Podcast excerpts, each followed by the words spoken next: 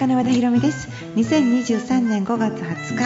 0時30分を回りました。864回目の和田カフェとなります。今夜もためになるようなならないようなお話を届けます。よろしくお願いします。Now it's time to open. 改めましてこんばんは。和田カフェのオーナー和田博美です。日が変わって5月の20日、えー記念日ということでね東京公開？え？東京港開港記念日、えー1941年成田空港開港記念日。え？東京湾？成田空港？えこれ記念日って書いてあるんですけど空港って港だけど空だよね。でそして東京港は海だよね。あそっか海と空の記念日があるってことか、港ですね。本当に、えー俺の港になってくれみたいな。なんか昔映画になんか なかったっけ？なんか渡哲也さんあたりがさ言うやつ。なんか女は港男は船とかね。なあれあった？男は海だっけ？なんかあれとかなんか男海？え何？男は波？何？男はサーフィン？何？なんかわかんないけどとにかくなんか女待ってろ系みたいなさなんか港で待ってろって言って今の女が港で待ってるはずないじゃない。もう我こそ先に私も海に行くわみたいなねそういう女のが多くってすいません。もう男の方港で待ってる女を夢見ないでくださいね。よろしくお願いします、まあ、港といえばなんかデートコースっていうイメージがねあのすごくあると思うんですが私も若き頃赤レンガのところとかなんかその港にあるなんか観覧車みたいなやつとかね横浜とかねなんか東京に出てきたらなんかそういうところに行ってたと思うんですがあれって夜景見るとか船見るとか公園歩くとかでお金のかからないデートなんですよね。お金のかからないデートで、まあ、その好きな人といるとすごいときめいてすごく楽しいデートなんですが港って皆さん普段行かれます？近所に住んでたら行くと思うんですがあの港に行こうぜ。なんか港に行こうぜ。花火しようぜ。花火だぜこれなんか学生のノリ？なんか港に行って飲もうぜ。みたいなのとかももうななんか、まあ、年取ってくると、まあ、なくなってくると思うんですけど港ってお父さんと行ったりとかもしないと思うんですよね。まあ、お母さんがちょっと息子にねえ、タカちゃん、ちょっとさ、お母さん、港見たいんだけど、一緒に行こうよみたいな仲のいいえ母、息子だったら行くかもしれないですけど、まあ、あんまりまあ行かないでじゃじゃあ30年連れ添った旦那と港に行くかっていうのもね、あなた、私ちょっと港に行きたいの、いいな。ちょっと2人で夜景でも見ようかって言ってね。30年連れ添った仲のいいご夫婦が手をつないで港に行くなんて素敵な光景でしょうかっていう感じなんですがあんまりないと思います。でなのでまあ、あんまりない、いや、私やってんぞ、私言ってるわっていう人は除き、その人たちは本当にごくごくわずかなあの愛を貫き通した幸せな方たちだし、家族愛の深い方たちだと思うんですけれども、あのあんまりないと思うんですよ。ということは、港というのは、付き合い始めた3ヶ月のぐらいの人たちが楽しめる場所なんじゃないかと、一応推定を立ててみて、そして港に行き、もしもし？お付き合い何ヶ月目ですか？っていうね。インタビューをして統計を取ってみたいかなって今あのこの記念日をディレクターに言われてから思いつきましたがやりません。ということでですねあの今日もね役に立つお話じゃないかもしれないけど役に立たないかもしれないけど役に立つお話でちょっとコーナー、えー作っていきたいと思います、えーウィークエンドの始まり和田ヒロミの和田カフェ。どうぞ最後まで楽しんでってください。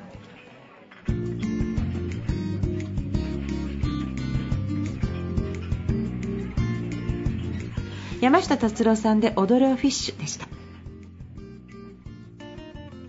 和田ヒロミの和田カフェ。ここからは和田ヒロミの役に立つ。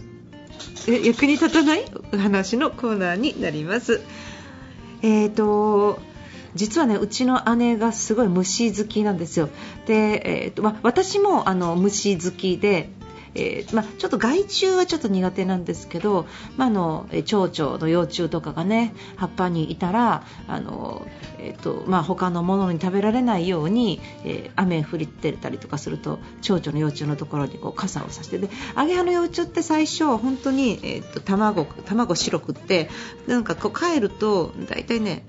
1.5ミリぐらいのそのえ黒いなんかなんか糞みたいな感じ。多分糞糞糞糞の真似してるんだと思うんですけどなんか鳥の糞みたいな。でそれがどんどんどんどん大きくなっていってガチャピンみたいにこうなっていってそれからさなぎになって帰っていくんですけどそのアゲハがね、えっと、イタリアンパセリとかが好きでイタリアンパセリを姉がいっぱい植えてそれで、まあ、蝶々を呼び寄せるんですよ。で別に全然捕まえないですよ。で捕まえなくってそれであここにもいるここにもいるかわいいかわいいって言ってあ葉っぱ食べてるって言ってね、まあ、食べる食べる時は柔らかい葉っぱのところに行って寝ると結構下に潜ったりとかするのを見てあここにもいるここにもいるっても毎日のようにその季節になると姉がね、え、ガチャピンの写真を送ってくるんですけどそれでなんかこうカマキリとかなんかいろいろ天敵があってね。でいろいろこうやっぱり調べていくとまあ本当に、えー、アゲハで1000個卵があったら3匹蝶になればいいっていうこういう世界の中で、まあ、少しでも蝶々になってもらいたい少しでも羽ばたいてもらいたいっていう気持ちが我々にはあってですね。それでイタリアンパセリがもう近所にもなくなったってね全部食べ尽くされてなくなったって言うと姉は園芸店に行ってイタリアンパセリの苗をいっぱい買ってくるんですよ。でそしたら今度もう近くにもなくなった。ってヘルプ来たら私がこうなんかネットとかであのイタリアンパセリ探してないいっぱい買うんですよ。で買ってでそれを姉のところにこう届くようにするんですよ。そうやって、えーとでもその蝶々私たちの蝶々じゃなくて自然の蝶々だからなんか猫に餌付けするみたいな感じで蝶に餌付けする。でも餌付けしてもね虫って人に一切懐かないんですよ。あの認識がないから。でそれでまあどっかに飛んでいくだけなんですけど親がね覚えててまた卵を産みに帰ってくるんですね。そういうこのその場所を覚えててだからそういう循環がすごい生まれててすごい楽しいんですよね。で姉ってねダンゴムシっているじゃないですか。であの姉の旦那さんがねあの庭を掃除しててこう枯れ葉をこう集めてゴゴミ袋に白いゴミ袋の枯れ葉がこう3つぐらいあって姉それ発見したんです。発見してそれで何姉何やったかっていうとその1回集めたそのゴミ袋の中に入ってる枯れ葉全部出すんですよ。何やったかっていうとその中に入ってしまったダンゴムシの救出です。ダンゴムシの救出1匹引きしてそしてもう1回ダンゴムシが1匹も全部逃げてからだって生きたまんまさ燃やされるなんてさありえないじゃないって。わかる私もそれするって姉とも共感してて。そこダンゴムシが恩返しに来てね玄関の前にねもう黒い大群みたいなね。本当は恩返し来たんすって。別になんか持ってくるだけでただ玄関に大群がそれ助けたから増えたんじゃないのみたいなね、まあ、それだけの話なんですけど、まあ、ダンゴムシってなんか草木の根っことか食べたりとかいろいろするから害虫という害虫なんだけど、まあ、コロコロしててねあの幼虫の時って最初白くってねだんだんだんだん黒くなっていったりとかするんですですけどまあ可愛らしいですよね。そういう虫好きなんですけどまあそのあの姉の虫好きってまだまだいっぱい話いっぱいネタあってこの間姉運転してたら腕のところにゾウムシの赤ちゃんが止まってたんですって。ゾウムシの赤ちゃんね。で、まあ、私たち虫殺さないからあの、まあ、見たら外に逃がすんです。家の中にいても何してもこう殺さないで逃がすんですけどいやお姉ちゃんどうしてたの？とかって聞くからいや逃がしたんでしょ？窓からって。違う。えどうしたの？って言ったらあの戻ったんですってわざわざゾウムシのために。でなぜかっていうとそこでだいぶ車進んでるからそこで逃がしたら仲間いないじゃん。死んじゃうじゃん。だからおそらく自分がつけた要は車乗った場所とか公園の近くで仲間がいるところまで戻ってその赤ちゃんをその場所に置いてまた戻ったんですって。姉はゾウムシの赤ちゃんのために、えー、多分時間にして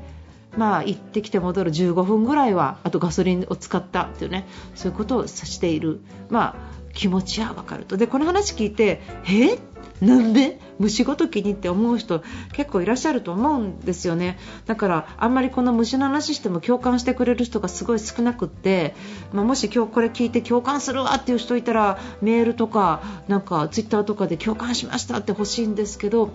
なんかこう命ですよね。生きてるってすごいなって思うんですよ。皆さん公園行ってみて公園行った時にね地面の下も草木も飛んでるものもうわーって生きてるものだらけって命がいっぱいってこんなに命がいっぱいいる中で囲まれてるんだなーって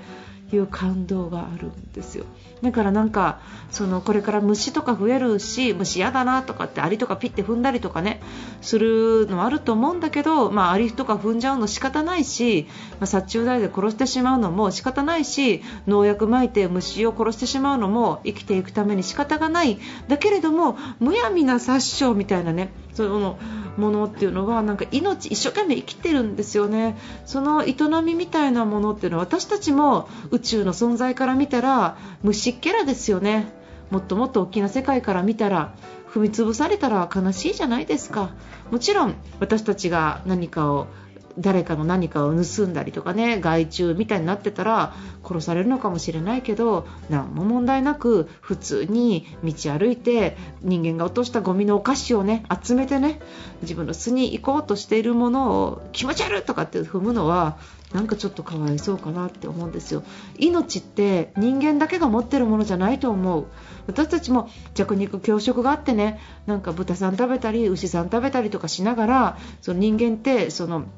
まあ、頂点に立ってるかもしれないけどそのいろんなその営み生命の営みがあって蜂がいるからこそお花が咲いてとかねそういういろんなその連鎖があるわけですよね。そういうものを感じて感謝する。だから感謝しろ感謝しろってよく言うじゃない。感謝です感謝ですって。それって、まあ、感謝したら自分が幸せになるからとか運が上がるから感謝って言うのかもしれないけど感謝って本当に生きてるだけで本当にあこれ今食べてるものとかも全てにおいて命でしょ。今日食べてるキャベツだって食べられると思ってないよ。生えた時は芽が出た時は。なんか本当に感謝って普通に生きてて起こるんですよ。感謝したら幸せになるとか運が良くなるじゃなくて普通に生きてたら起こるものなんだみたいな。っていうところで今日はちょっと虫さんの話をさせていただきましたが、えー、まああのーなんか可愛らしいもの生きてるっていうのはね本当にそれだけで全部が死んじゃったら全てもう全て世界なくなりますよ。命がなくなったら緑もなくなるし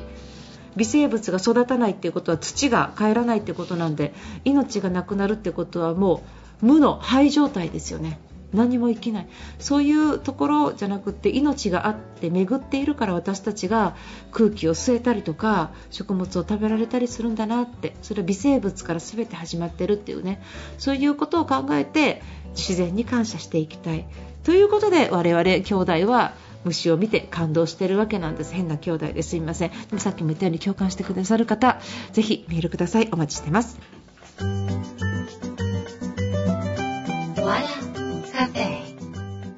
ワッチ松下洸平恋だろ。フロームザファーストテイクお届けしました。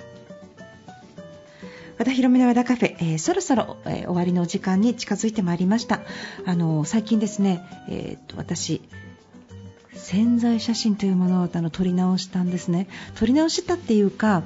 あのなんかどうしても私ってまあコンサルタントしてますとかなんかそういう感じ。ビジネスの顔がすごく前面に出ていてなんかどうです？なんかセールスで世界にでビジネスでやったらもうなんか怖くない？でなんか私も怖い。さあ、皆さんさあ、さあ、頑張りましょう。お金もらいましたみたいな感じのさ、誰？誰 って言われた。なんかでもそういうなんかイメージつけられるっていうのがあって、いや、私はそんなこと一回もやってないんだけどなーって、なんかもう、本当にお客さん大事にしてとかね、本当にそういうやり方でやってきたんだけど、なんかもう、みんなが私を誤解して、私を誰も私のことなんか分かってくれないのよ。ってなんかずっと拗ねて生きてきたんですけど、まあ、ここはもう小説も書いたりいろいろ好きなことをやり始めたっていうこともあってあじゃあちょっと私自分のイメージ写真というか私はこういうのが好きだ。こういう感じで撮ってほしいっていうのがあるっていう風にね、まあ、お話しして、まあ、あの写真撮ったんです。でも本当にヘアメイクもつけずスタイリストもつけず自分で服を選んで自分で髪もメイクもやってカメラマンさんはものすごい自然光だけで撮るのが超うまい人でやっていただいたんですけどいやもうね私これ自分で言うじゃあ自分で言うのなんなんだけどむちゃむちゃいい写真なんですよ、もう本当に。で私ねもう本当に自分の写真何回も見るんですよ。お前はナルシストか。なるかみたいな。でもすごいあまりに写真で、どこに使ってるかっていうと YouTube のトップとか、えー、Facebook とか Twitter とか、まあ、そういうあのイメージ作るところ全部それに、えー、変えてい、きます、まあ、あのまだ変わってないと思うんですがあの私がついついあのもう自己満もう本当に超自己満の世界で満足してニヤニヤニタニタしながら自分の写真何回も見るとめっちゃ気持ち悪いあの私を想像しながら、えー、ぜひその写真ちょっと皆さんに 見ていただきたいなと思います。またたこのラジオでも写真変わりましたっていうのはねちょっとお知らせしたいと思いますがあの誰も楽しみにしてないと思うんですが一応、えー、礼儀として言っておきます。ぜひ楽しみにしててください、えー、ということでですね、え、こちらの番組の方皆さんから、えお便りお待ちしております、え質問でもこんな嫌なことあったとかこれちょっと疑問だよということ何でもいいので私にちょっとぶつけていただけないでしょうか、えよろしくお願いします。アドレスは和田アットママーク FM 富士 .jp wada アットマーク fmfuji .jp になります。よろしくお願いします。そしてですね、あの、ツイッターからでも質問とかいただけます。ハッシュタグ、カタカナで和田カフェでつぶやいていただければ、あの、えー、スタッフ動画、私も含めて拾いに行きますので、ハッシュタグ和田カフェ、カタカナですね、ぜひつけてつぶやいてみてください。よろしくお願いします。そして放送後、えー、翌週月曜日にはポッドキャストで配信されます。Spotify、iTunes で、えー、お聞きになることができます。えー、ということでですね、和田博美の和田カフェ、今夜この辺りで閉店になります。皆さん、今週も1週間、本当にお疲れ様でした。えー、いい週末になってね、ゆっくりあのできる、もしくはお仕事の方、もうちょっと頑張ってみてください。来週もまた素敵な1週間になりますように、お相手は和田博美でした。